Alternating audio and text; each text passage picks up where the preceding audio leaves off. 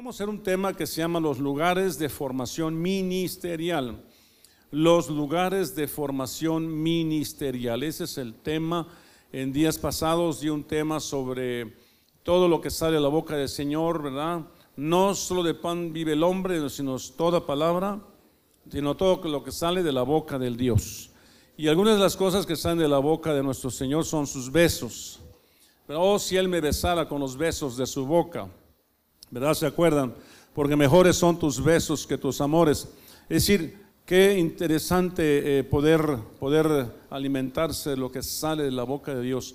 Entonces yo hablaba un tema sobre los besos de su boca.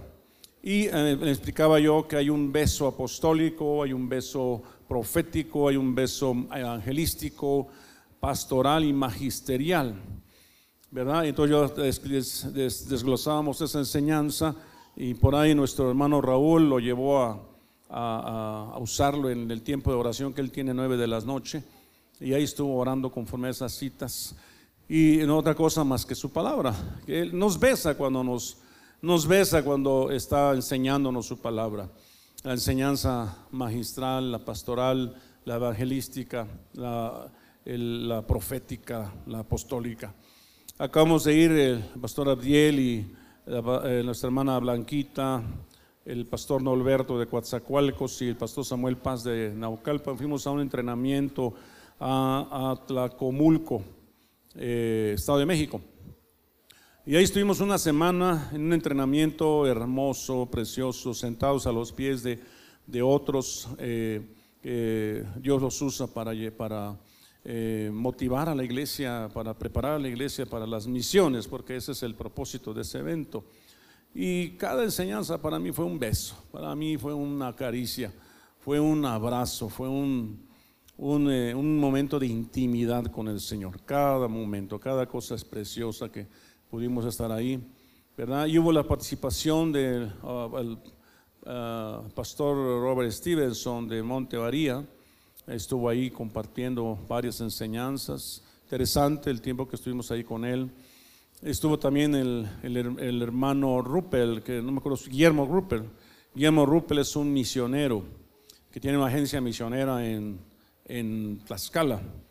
Y estuvo dándonos enseñanzas de cómo él ha entrado a la zona musulmana allá en, en el Medio Oriente, allá en la ventana 1040. Y, y él estuvo compartiendo su pasión por llevar el Evangelio a esos lugares. Hermosa la participación de nuestro hermano, ya un hermano ya mayor, ya, ya yo lo conozco hace muchos años, pero ya los años ya lo han alcanzado un poquito, pero la pasión sigue estando ahí. Y yo me vengo muy, muy, muy bendecido, muy motivado, muy eh, inspirado, ¿verdad? Entonces estoy echando el ojo a ver a quién manda la zona musulmana, ¿verdad? A ver quién quiere irse y, y una vez lo apuntamos y lo mandamos. Amén. ¿Quién dice yo? A ver, levante la mano quien diga yo. A ver, a ver. Ya, ya, el pastor Abdiel ya se apuntó y ahí nuestro hermano Lázaro también dijo yo hoy. Allá atrás la hermana Lupita, miren, ya se apuntó. Gloria a Dios. Carlos, bueno, gloria a Dios, Carlos, perfecto. No lo creí de ti, pero qué bueno. No, este, hermanos, si usted no se apunta, lo apunta el Señor, de todas maneras, no hay problema. sí. ¿Verdad? Este, y también nos hablaron de, las, de la zona del silencio. Así se llama, zona del silencio aquí en México, dice que el 2%, más o menos 2.1, 2.3% eh, por ciento de la nación mexicana que son cristianos ahí. O sea, nada. O sea, que tú llegas a esos lugares y todos son de otras religiones menos cristianos. Un 2% son cristianos. Entonces realmente es nada. Nosotros el año antepasado fuimos a ese entrenamiento y llegamos con la convicción de ir a Morelia. Morelia, Michoacán, es un lugar de la zona del silencio. Y entramos 30 días a ese lugar. Ahora eh, nos venimos con el desafío de entrar a otros lugares como es Guanajuato, Zacatecas, Aguascalientes, este, Jalisco. Eh, son seis, seis estados de la zona del silencio. Entonces vamos a ver qué Dios nos permite. Actualmente tenemos varias escuelas misioneras Aguas Profundas, eh, Puente de Vida, La Cosecha, eh, Puerta del Oriente. Y en estos días vamos a, enviar también a nuestro hermano Enrique un entrenamiento para abrir otra escuela. Esas cinco escuelas tienen que abrirse cada año. No es nada más tener el título ya, sino que tienen que abrirse, ¿verdad? Y llevar el Evangelio 30 días a alguna región de la República Mexicana, ¿verdad? Predicando la palabra durante 30 días. Ya está programado Xochislahuaca Guerrero, eh, Arroyo, Arroyo Guacamayas, en Xochislahuaca Guerrero. Ya nuestro hermano Carlos y nuestra hermana Lupita ya fueron a ese lugar en Xochislahuaca. Este año volvemos a ir ahí. En 12 de julio al 12 de agosto vamos a estar allá. Eh, obviamente la convocatoria se abre para que se inscriban. Todos pueden ir, de cualquier edad puede ir, a estar 30 días en esa zona. Es una zona musgo, donde casi no hablan el castellano, casi todo es en, en. Entonces eh, es una experiencia gloriosa y platicaba yo con el hermano Rupe, que es de la zona musulmana, que dice que para que puedan ir a la zona musulmana, primero los llevan a una experiencia indígena en México. Y eh, los llevan de los zapotecos o los triquis y no les permiten hablar en castellano durante unos días, no sé ahí cómo lo organiza él, de tal manera que tú digas, ¿y cómo me comunico con ellos? ¿No? Entonces es una experiencia, nosotros lo hemos hecho y tuvimos traductores. ¿verdad? Llegamos a la zona de Xochislahuaca y teníamos traductores. Eh, eh, como los primeros días es teoría, todo era en español entre nosotros. Pero ya cuando se salían al campo de batalla a predicar, había que llevar traductor. ¿Verdad? Y todo así lo hicimos, pero esta ocasión vamos a tomar el consejo de nuestro hermano Ruppel para hacerlo de una manera más, una experiencia más vívida, porque quiero hacer una experiencia misionera musulmana, no en esta ocasión, la siguiente vez. Pero esta va a ser la primera. Por eso la convocatoria que quiero abrir para Xochislahuaca sí tiene que ser con gente que tenga llamado misionero, que diga yo quiero esa experiencia misionera. Yo sí quiero ir, no quiero ir nada más de paseo, quiero ir a una experiencia que me prepare para las misiones. Y sabe que le preguntaba yo al hermano Rupe, le digo, ¿qué edad es la edad idónea? idónea? Me dice, 20 años. Digo, no, pues ya nos pasamos. Ya nos pasamos, yo primero quiero prepararlos, quiero formarlos, que, que agarren cuerpo, que se vean fuertes. Y, y después los mando, le digo, no, pues ya me pasé. ¿Verdad? Aquí, ¿cuántos, ¿cuántos aquí tienen 20 años para abajo? Para abajo. para abajo. A ver, Dani, allá atrás. Hay varias manos, Andrik, ok, Karina, allá, ok, Nidia, perfecto. Todos son candidatos para irse a la zona musulmana. Ahora, no decir que nada más los de 20, pueden ir los de 30, ¿verdad? Es decir, entre más joven, mejor, porque son más aventureros, decía el hermano Ruppel. Más camina, hay que caminar kilómetros para llevar el evangelio de una aldea a otra, por ejemplo. Pero eh, yo creo que no hay edad si usted quiere, ¿no? No hay edad si usted quiere. Entonces, pues vámonos programando, preparando para ese proyecto, Dios nos permita, ¿verdad? Eh, otra escuela se va a abrir en este ¿Cómo? En Chituzla Gutiérrez, pero ¿cómo se llama? Eh, Berriozábal, Chiapas. Allá se abre la otra escuela. La otra escuela, si Dios lo permite, voy a hablar con la pastora Asunción en, en, Villahermosa. Se abrirá la otra escuela. Y estamos pensando en una tercera escuela, cuarta escuela, no sé dónde. Vamos a estar planeando todo eso. Amén. Entonces lo animo, lo animo. Eh, necesita usted pensar en los siguientes días a dónde va usted a ir. No importa que aquí se quede vacío, ustedes se vayan a las, a las, a las misiones. Amén, no importa, pues cuando el Señor venga, yo lo que queremos es entregarle, entre menos seamos mejor. ¿Dónde están los? Se fueron a, a se fueron a predicar a Villahermosa, se fueron a predicar a Berriozábal. ¿Dónde están los demás? Se fueron a la zona musulmana a predicar.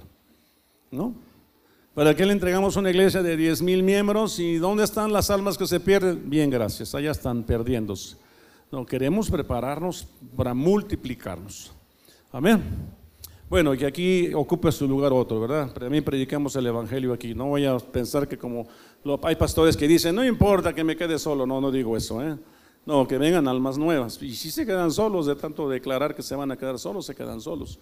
No, no, que nos multipliquemos. Vamos a ver las diapositivas. Dice que esta primera diapositiva, Efesios 4:11, dice y él mismo constituyó a unos apóstoles, a otros profetas, a otros evangelistas, a otros pastores y maestros. Aleluya. Él Dios constituye, Él los levanta.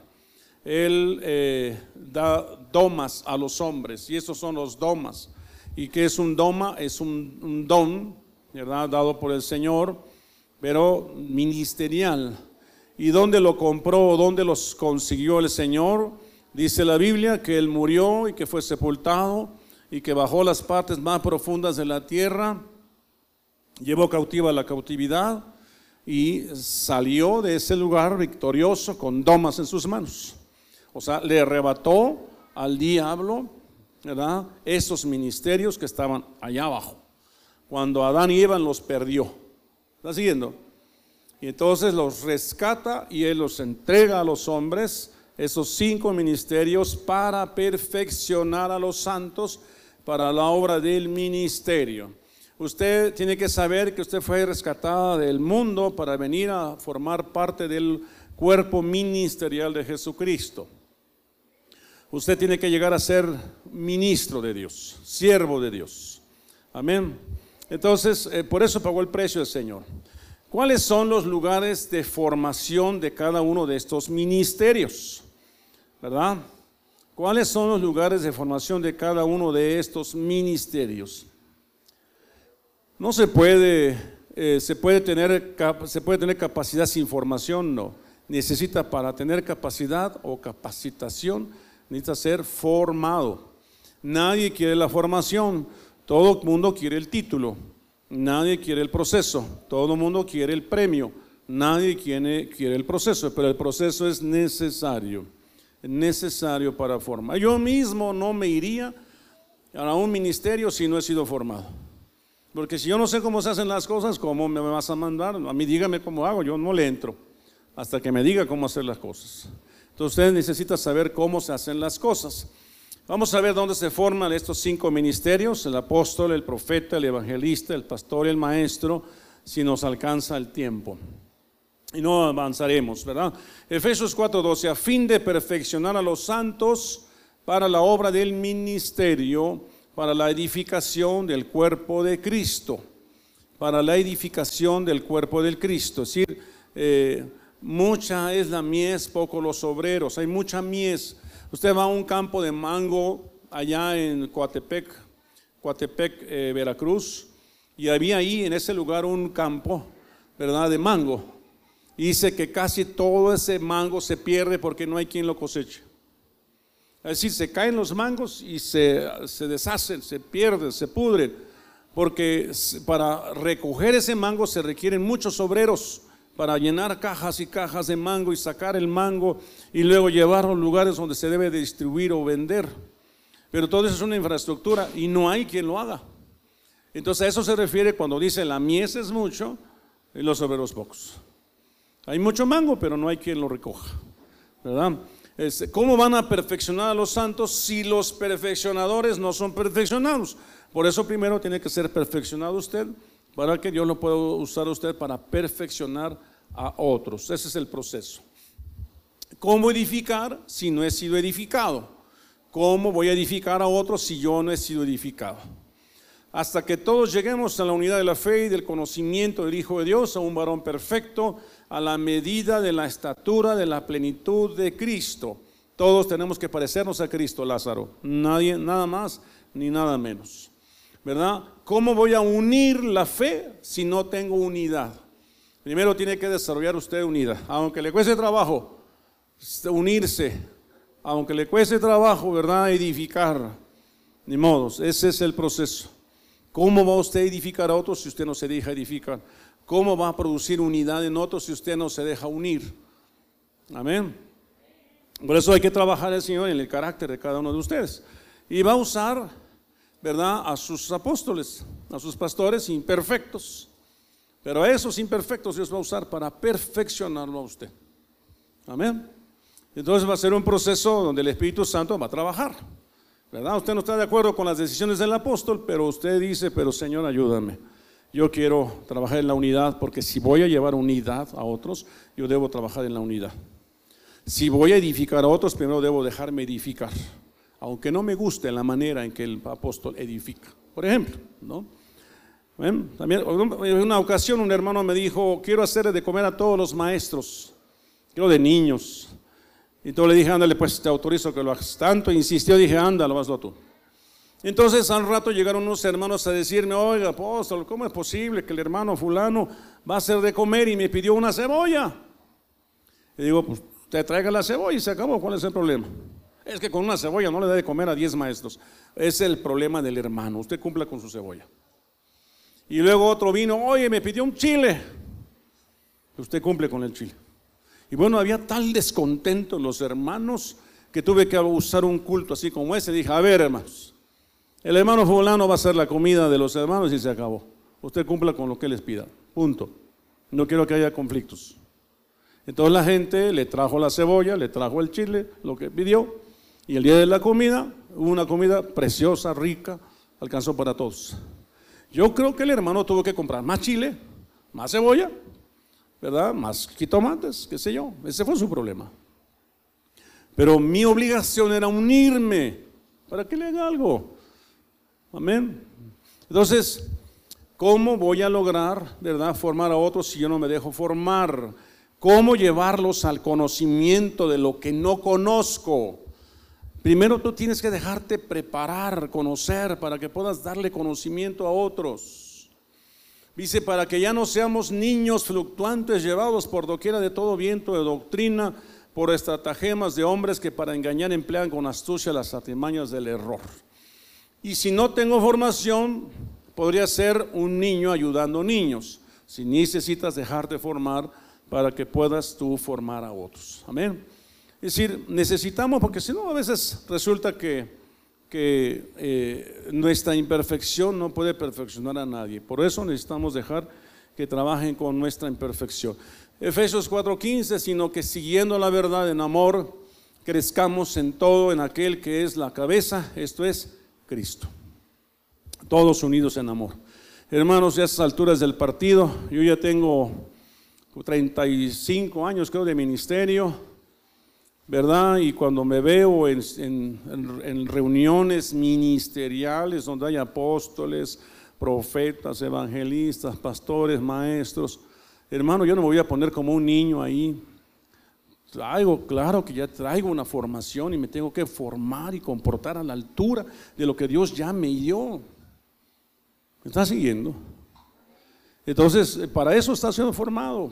Ahora que estuvimos allá en ese centro de entrenamiento, pues los pastores eh, estaban ahí a la altura. No van a andar con niñerías a esa hora. No. Entonces, están formados, ¿verdad? Eh, siguiendo esta verdad, siguiendo la verdad en amor, crezcamos en todo, en aquel que es cabeza, esto es Cristo. Si los ministerios no han crecido, ¿cómo voy a propiciar el crecimiento de otros? Primero tengo que crecer yo, primero para yo propiciar el crecimiento de otros. Hermano, yo estoy, estaba ahí, yo sentado como, pues como el Señor me ha dado como apóstol, pero yo estaba supeditado al que estaba al frente a la jovencita que cantó, al joven que enseñó, no hay ningún problema, ya el Señor ya trabajó conmigo. Amén. Tengo que ser confiable para otros. Ellos ministerios eh, estaba, eh, son ministerios que requieren de mucha, del respaldo de gente madura. Amén. Y apoyándolos, claro. Había un jovencito, Eric, se llama Eric. Eric oró por mí, muchachos jovencito. ¿verdad? Le vi un joven también a él ahí acomodando los cables, oró por mí también. Dos ancianos que los llevaron para interceder, oraron por mí. Hermano, nos necesitamos unos a otros. Yo ah, no, no, hasta me dieron un consejo, hasta me dijeron qué tengo que hacer para, para una situación de salud que tengo. Digo, muchas gracias, hermano, recibo su consejo, claro que lo voy a seguir. Hermano, por favor. ¿No? Para eso decía Jesucristo, para esta hora he sido formado. Para esta hora. Y el diablo no tiene nada en mí. Que el diablo no tenga nada en ti. Amén. Entonces, quiere usted ser eh, eh, ministro del Señor, tiene que dejarse formar. Si los ministerios no han crecido, ¿cómo voy a propiciar el crecimiento de otros? La semana pasada hablamos un tema sobre el frutos espirituales.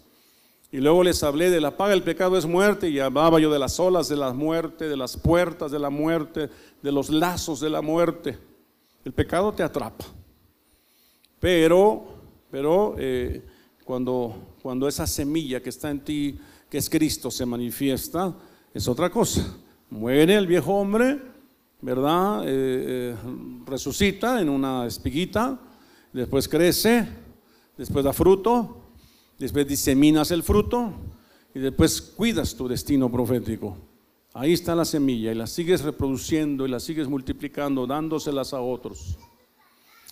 Bueno, ¿dónde se forma el apóstol? Vamos a ver si alcanzamos a ver aunque sea uno o dos. Tenemos a Saulo respirando una amenaza sin muerte contra los discípulos del Señor. Vino al sumo sacerdote y le pidió cartas para las sinagogas de Damasco, a fin de que si hallase algunos hombres o mujeres de este camino, los trajese presos a Jerusalén. Mas yendo por el camino, aconteció que al llegar cerca de Damasco, repentinamente le rodeó un resplandor de luz del cielo. ¿Se acuerda de esa historia? Y se cayó, ¿se acuerda? Y quedó ciego y lo llevaron a una ciudad, a una calle llamada derecha, ¿verdad? Y ahí vino un hombre a orar por sus ojos y recibió la vista, ¿se acuerda? Ahí comenzó el proceso de formación del apóstol Pablo, aquí conocido como Saulo de Tarso. Y cayendo en tierra oyó una voz que decía, Saulo, Saulo, porque me persigues? Y dijo, ¿quién eres, Señor? Y él dijo, yo soy Jesús a quien tú persigues. Una cosa te es dar cosas contra el aguijón. Él temblando y temeroso dijo, Señor, ¿qué quieres que yo haga? Y el Señor le dijo, levántate y entra en la ciudad y se te dirá lo que debes hacer. Aleluya, es un proceso de formación. Se te dirá lo que tienes que hacer. Tienes que estar sometido a fuerzas. Amén. Si, si aquí levantásemos nosotros un equipo de ministerial, ¿verdad? Ocuparíamos al más maduro para enseñarles a los, a los demás, ¿verdad? Pero si los demás no quieren ser enseñados, ¿cómo puedo trabajar? Amén. Va, el que yo ponga como encargado para formarlo va a tener que hacer mucha gala, de mucha paciencia, de mucho amor, de mucha oración. No se cree que ya llegué ya formé un apóstol. No se cree que ya llegué ya formé un pastor. ¿no? Sino que tengo que trabajar con, sus, con su carácter, con sus berrinches, con sus enojos, con su, con su superioridad, con su superpotencia, porque se siente que es el, uy, a mí nadie me puede enseñar. ¿Sí me está siguiendo? ¿O es nada más para los de Júpiter? No, aquí hay mucho de eso, ¿verdad? Hay mucho de eso y hay que humillarlo, no hay otro. ¿Y quién se va a hacer esa humillación? El Señor. Va a trabajar con ese carácter, ¿verdad? en esas áreas de su vida. Bueno, el camino a Damasco, un lugar para formar un apóstol es Damasco. Damasco significa silencioso, es el tejedor del saco de tela áspera. Damasco, lo que actualmente es Siria, es la capital de Siria, donde hubo mucha guerra, ¿verdad? Eh, Damasco representa un lugar áspero. No es fácil formar un apóstol. Hay que llevarlo a lugares ásperos. Amén. Y a mí me decían, ¿qué llamado tendrás, hermano? Me decían. Y yo, no miraba la, la salida, hermanos, de lo áspero que era el camino. Y me decían, seguro tienes un llamado muy alto, me decían. Y yo decía, no sé si es alto o bajo, pero yo estoy, ya no aguanto. ¿Verdad? Silencioso, imagínense un silencioso, Dios no te habla, dice, Señor, ayúdame, ¿qué debo hacer? ¿No? y además áspero. El carácter de todo, todo el mundo me criticaba, me señalaba y me decía, no queremos a y en fin. Y yo ahí, humillado, decía, Señor, no sé qué sea qué está pasando, Padre. Solo tú lo sabes.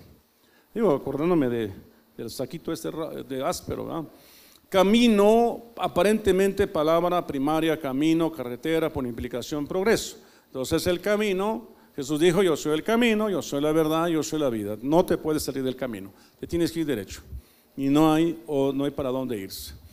Y el Señor le dijo, levántate y ve a la calle que se llama derecha y busca en casa de Judas a uno llamado Saulo de Tarso, porque aquí él ora. Y he visto en visión a un varón llamado Ananías que entra y le pone las manos encima para que recobre la vista. Fíjese, ¿dónde se forma un apóstol? Se forma en casa de Judas. Judas, el traicionero, pudiéramos pensar. Judas, el de la alabanza. ¿Dónde se forma un apóstol? En esos lugares ásperos. Y dice, en la calle llamada derecha. Nada de que te me vas por la izquierda. Es derecha el asunto. Así que el derecho nos hablaría de un lugar recto, verdadero. La palabra derecha del griego significa verdadero. Dice descendió y luego subió a Jerusalén. Tienes que aprender a descender, a humillarte y luego subir al lugar donde está la paz de Dios, en el lugar de su presencia, Jerusalén. Calle derecha.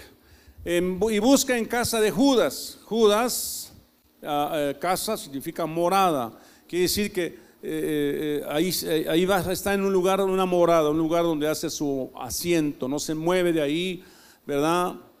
ahí se queda para que lo formen. Espera el tiempo de su formación, no hay otra. No anda de iglesia en iglesia a ver si alguno le cae bien. No, ahí se queda, ahí se aguanta. Y luego dice Judas, ¿verdad? Que bien puede significar traición, puede significar alabanza. Hechos 9:17 fue entonces Ananías y entró en la casa y poniendo sobre las manos dijo, hermano Saulo, el Señor Jesús, que se te apareció en el camino por donde venías, me ha enviado para que recibas la vista y seas lleno del Espíritu Santo. Y al momento le cayeron de los ojos como escamas y recibió al instante la vista y levantándose fue bautizado.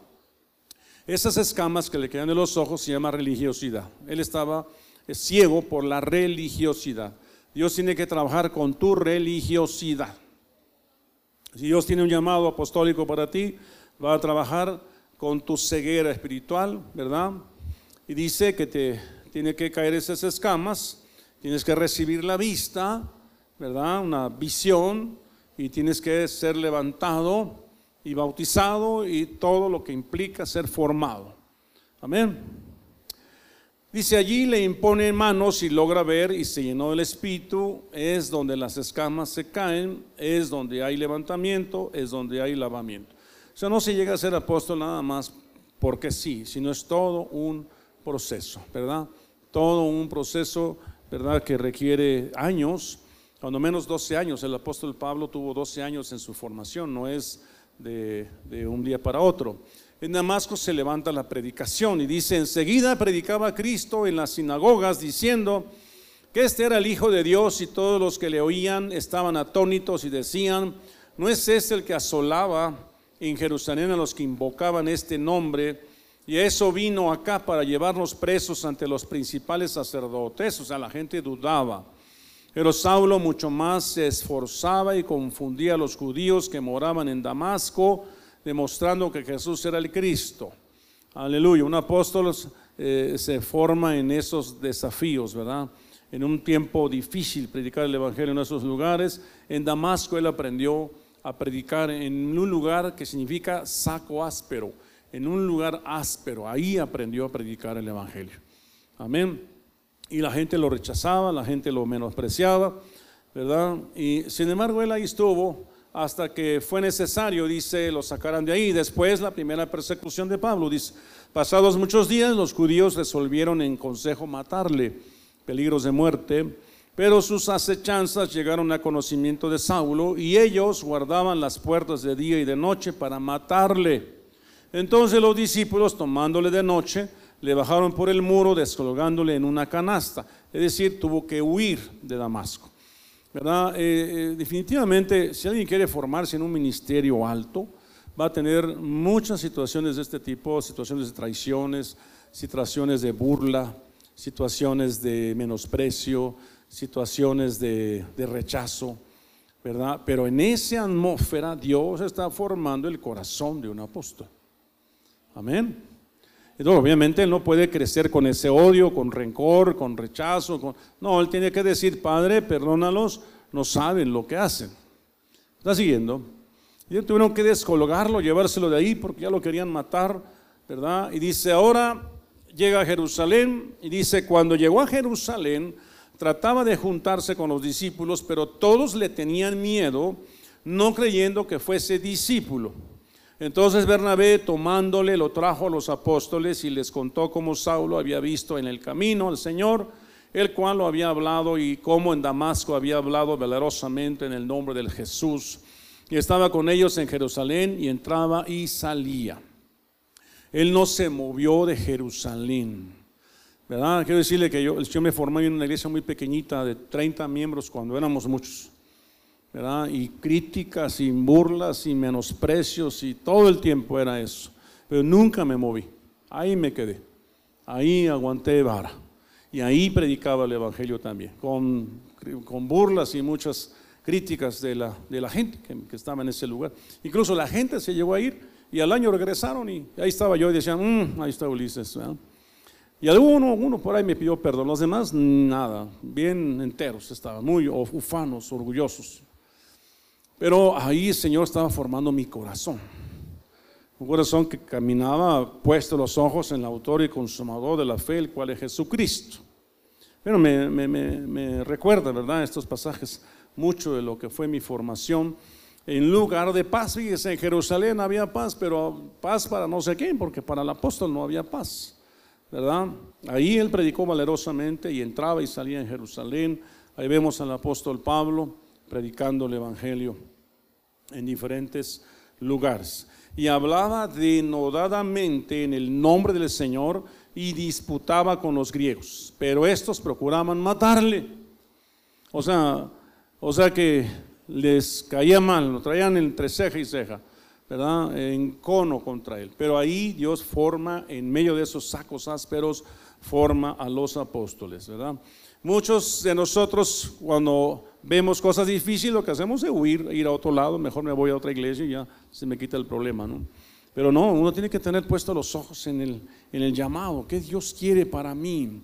Cuando supieron esto, los hermanos lo llevaron hasta Cesarea o Cesarea y le enviaron a Tarso. Cesarea significa cabellera, significa ciudad del César, cabellera.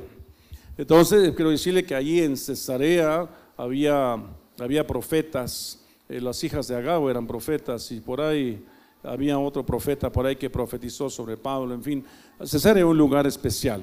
Y por el, para decir, ¿verdad? por el nombre cabellera, pero es un lugar donde tiene que madurar, tienes que crecer. el cabello es tipología de la consagración. Es un lugar donde te tienes que consagrar a pesar de lo que pase. Tienes que permanecer este, firme ahí, ¿verdad? Para que el Señor cumpla su propósito en ti. Y dice ahí, lo enviaron. La palabra enviaron es la palabra apostello. Ahí comienza su apostolado. Aquí ya lo enviaron a Tarso, ex apostelo, enviar fuera en una misión, despachar, ¿verdad? Por ejemplo, recuerdo cómo a mí me enviaron, me enviaron a abrir una obra allá en las comunidades chinantecas allá en Oaxaca no estábamos como en estos tiempos, hoy enviamos a cada rato, ¿no? En aquel tiempo enviar era una cosa especial. Sin embargo, me, enviaron, pero creo que fue por default, porque el que habían enviado dejó la obra. Y tardaron como un año para decidir enviarme a mí. Al año dijeron, bueno, no nos queda otro más que Ulises y que me envíen. ¿Verdad? Gracias a Dios, allá levantamos una obra Allí está la iglesia, y hemos hablado con los hermanos de repente, ya no está bajo mi cargo, pero ahí está la iglesia, gracias a Dios, ¿verdad? Entonces, ¿cuántos quieren ser apóstoles? Amén, gloria a Dios, aleluya. No se amontonen, muchachos, no se amontonen. Uno por uno, por favor. Dice la pastora Leticia, ya cuando ve que las cosas están duras, dice, ¿alguien quiere ser apóstol? Le digo, me lo hubieras preguntado antes, hija, ya a estas alturas del partido ya, ¿no? Vamos a ver rápidamente dónde se forma un profeta. Creo que vamos a alcanzar a ver nada más dos. ¿Dónde se forma el profeta? Vamos a ver, partiendo él de allí, halló Eliseo, hijo de Zafat, que araba con doce yuntas delante de sí, y él tenía la última. Y pasando Elías por delante de él, echó sobre él su manto. ¿Se acuerdan Elías? Yo le dijo Elías, vas a elegir tu sucesor. Y cuando pasó por ahí, por ahí estaban doce hombres con la yunta, eh, arando la tierra, y el último era Eliseo. Lo más correcto era elegir al que iba adelante. El de adelante es el más fuerte, ¿verdad? El de atrás es el que se queda atrás, como el de las canciones de las vocales que dice, ¿verdad? Que dice que, y el de atrás. Ahí viene la E, ahí viene la I, viene la O y ahí viene, así más o menos. De tal manera que cuando yo le dice a Elías, arroja tu manto sobre Eliseo, cuenta la historia que Elías le dijo al Señor, Señor, pero ¿cómo este? Que es el último. Y yo le dijo, ese es. Y que arroja su manto. Y le cayó a Eliseo, el, menos capaz eh, humanamente hablando. Esto dice que Elías, Eliseo comenzó a seguir a Elías y se fueron, eh, fueron lugares de formación para Eliseo. ¿Cuáles son los lugares de los profetas? Bueno, número uno, aconteció que cuando quiso Jehová alzar a Elías en un torbellino al cielo, Elías venía con Eliseo de Gilgal. Gilgal significa lugar donde está la rueda o lugar del remolino de viento o el lugar donde te hacen circuncisión. De tal manera que Gilgal es un lugar donde tú tienes que morir al viejo hombre. La circuncisión es quitar la carne del prepucio. En el caso del corazón es quitar la carne del corazón. ¿verdad? Es un círculo forzosamente y ese pedacito de carne lo echas fuera. Toda la carnalidad que usted se puede imaginar, su mal carácter, su orgullo, su soberbia, su altivez, sus, sus contestaciones, todo eso es la carne. Ahí se va. Tienes que morir primero. Para si quieres ser profeta, tienes que morir. Imagínate un profeta que le dices, a ver, profeta, cállese. Y el otro va a decir, ah, no me callo. A ver, cálleme. No, el profeta está supeditado. Perdón, profeta, puede usted guardar silencio. No. Es que usted detiene el fluir de la profecía. No. Guarde orden, por favor. El profeta tiene que sujetarse. Tiene que aprender a sujetarse. No puede andar ahí nada más profetizando porque se me ocurrió. ¿Verdad? Claro, les tratamos con amor, les decimos, hermano, lo abrazamos, hermano, guarde su paz, escriba lo que Dios le mostró. Ahorita el apóstol está ocupado, a su momento podremos oír lo que Dios le mostró. Amén. Porque aquí hay muchos que Dios nos mueve en visiones y sueños, ¿verdad? Pero, pero hay orden aquí, me hacen llegar sus visiones, eso está bien, ¿no? Pero eh, tienes que ir a morir a la carne. Bueno, vamos a ver, eh, dice, y dijo Elías a Eliseo, quédate ahora aquí porque Jehová me ha enviado a Betel. Y Eliseo dijo, vive Jehová y vive tu alma, que no te dejaré. Descendieron pues a Betel. Y saliendo a Eliseo, los hijos de los profetas que estaban en Betel le dijeron, ¿sabes que Jehová te quitará hoy a tu Señor de sobre ti? Y él dijo, sí, yo lo sé, calla. O sea, Elías iba a ir, ¿verdad? Pero Elías le dijo a Eliseo, quédate aquí, voy a Betel. Y Eliseo dijo, vive Jehová, en cuya presencia estoy, que no te dejaré. Si te quieres formar como profeta, no puedes dejar a tu mentor. Tienes que estar pegado ahí para aprender todo lo que puedas de él. Todo, en cualquier momento salta la liebre. Es decir, la enseñanza. La enseñanza profética o la enseñanza ministerial, lo que quieras aprender de él. Entonces dice que Betel significa casa de Dios. Un requisito para formarse como profeta es que tienes que estar en la casa de Dios. En Gilgal ya hablamos, otro es la casa de Dios Número tres, y Elías le volvió a decir, Eliseo, quédate aquí ahora, porque Jehová me ha enviado a Jericó. Y él dijo, vive Jehová y vive tu alma, que no te dejaré. Vinieron pues a Jericó. Jericó es otro lugar donde un profeta es formado. Jericó significa luna. Luna en el sentido de que a veces luna llena, luna medio ayun, luna, ok, cuarto menguante. Y, ¿Cómo vienes? Como la luna en su cuarto menguante. ¿Cómo vienes? Como la luna en luna llena o luna nueva, qué sé yo. Luna significa alma, un alma que está siempre cambiando de estado de ánimo. Entonces tú tienes que resolver eso. Como profeta no puedes ser almático, como profeta no puedes ser emocional, como profeta tienes que estar resuelto a todas tus situaciones almáticas. Pero también Jericó significa variación. Tú no puedes andar variando en tus emociones, tú no puedes dejar que te ganen tus circunstancias. ¿Verdad? Tienes que ser una persona que has logrado dominar tus emociones. Y se acercaron a Eliseo los hijos de los profetas que estaban en Jericó y le dijeron, ¿sabes que Jehová te quitará hoy tu Señor? él dice, callad, ¿verdad? Y Elías le dijo, te ruego que me quedes, te quedes aquí, porque Jehová me ha enviado al Jordán, cuarto lugar, Jordán.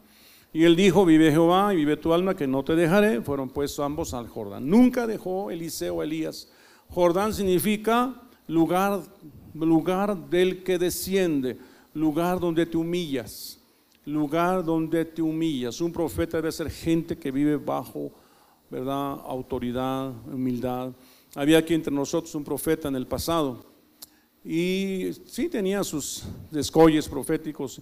Y yo decía, muy bueno, hermano, qué bueno, vamos a anotarlo, está bien, lo tenemos ahí presente. Era muy diligente, le ayudaba, de repente ya me había pintado una pared, de repente ya me había arreglado un área por ahí, era muy diligente. ¿Verdad? Y un día me citó en un, en un restaurante y me dijo, lo he citado, apóstol, porque yo quiero que usted me llame profeta, porque yo quiero que usted me unja como profeta. Le digo, no es así, hijo, no es así. No, si quieres ser profeta, esa es tu primera lección.